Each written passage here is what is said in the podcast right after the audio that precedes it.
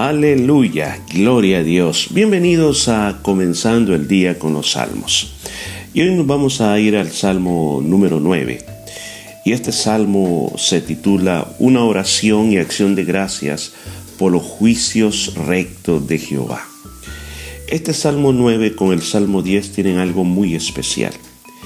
En su idioma original fueron hechos de una manera acróstica, que cada verso comenzaba con la primera letra del alfabeto, si podemos llamarlo de esa manera, hebreo.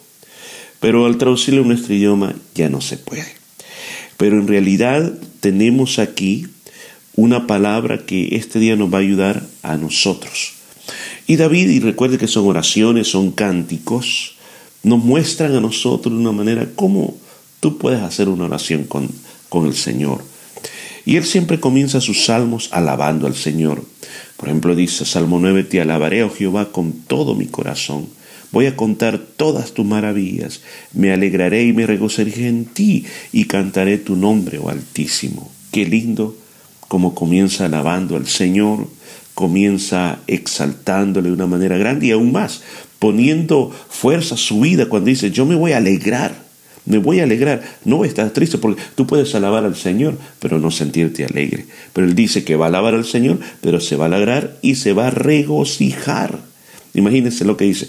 Me voy a alegrar, a regocijar y a cantar tu nombre. Aquí hay una gran forma de cómo entrar en un camino de victoria, en el camino del Señor. Luego Él dice ¿Por qué razón todo esto? Dice, mis enemigos volvieron atrás, cayeron, perecieron delante de ti, tú me has mantenido, has reprendido naciones, los enemigos han perecido, las ciudades has derribado, pero tú, Señor, vas a permanecer para siempre, ahí está tu trono, tú vas a juzgar el mundo con justicia. Él sigue adorando al Señor, sigue diciendo y poniendo por qué razón él se siente contento con el Señor. Y aún más, él dice, Jehová será el refugio del pobre, refugio para el tiempo de angustia. En su oración nos recuerda que cuando vengan los momentos difíciles, cuando ya no tengamos nada, cuando nos sintamos que lo hemos perdido todo, Él está dispuesto para que nosotros podamos escondernos de Él, podamos estar, no escondernos de Él, sino que podamos estar escondidos en Él, sería la palabra correcta, porque algo que es bien importante, David lo dice con toda seguridad, que en ti van a confiar los que conocen tu nombre. Escucha.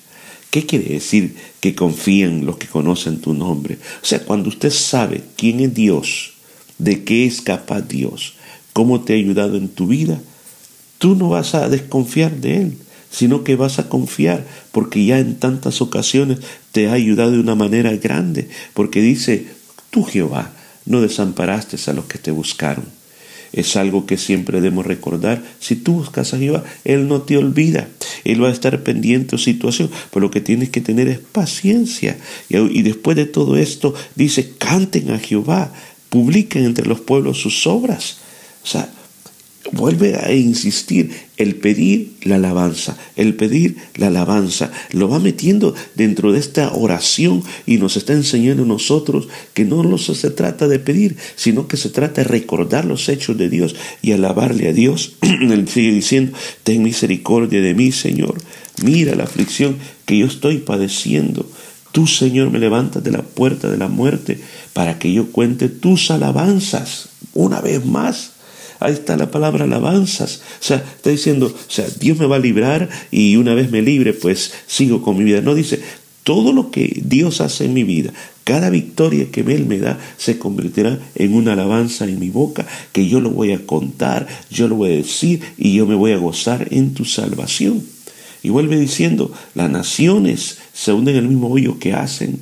Hay red que en ella misma cae en esa red, pero el Señor está haciendo juicios contra todos ellos. Los malos, dice, los malos van a ir a parar al Seol, toda la gente que se olvida de Dios. Pero luego Él dice, pero, pero dice, pero no para siempre será olvidado el menesteroso. Una vez más, una vez más, proclama, está hablando de lo que está pasando en el mundo, pero a la misma viene a proclamar lo que Dios hace en ese momento. O sea, en nuestra oración uno puede quejarse delante de Dios, puede decirse cómo se siente con respecto a situaciones, pero luego recordar lo que Dios significa para nosotros y alabarle de una manera grande, dice, porque no será olvidado el menesteroso, ni de esperanza de los pobres perece perpetuamente. Dios no te olvidará.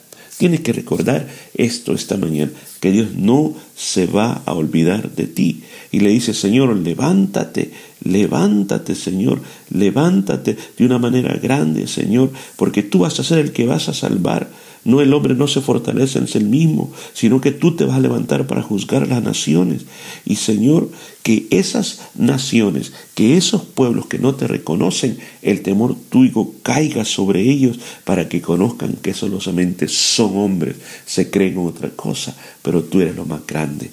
Esta mañana, al terminar este salmo, déjame orar por ti. Ya que comenzamos un nuevo día, comencémoslo bien. Y oremos de esta manera, Padre, te damos gracias por este salmo, porque nos muestra que la alabanza es algo muy importante, una vida de alabanza es importante. No importa lo que está sucediendo, podemos orar, podemos pedir, pero podemos decir, alabado sea el nombre de Jehová, que me ayuda en todo momento. Podemos decir, gracias Señor, porque aunque han venido enfermedades y problemas, tú estás conmigo y tú eres fiel y tú no me desamparas, tú vas a estar conmigo durante todo este día. En el nombre de Jesús, amén y amén. Sé bendecido con esta palabra y nos escuchamos en una próxima vez. Hasta luego.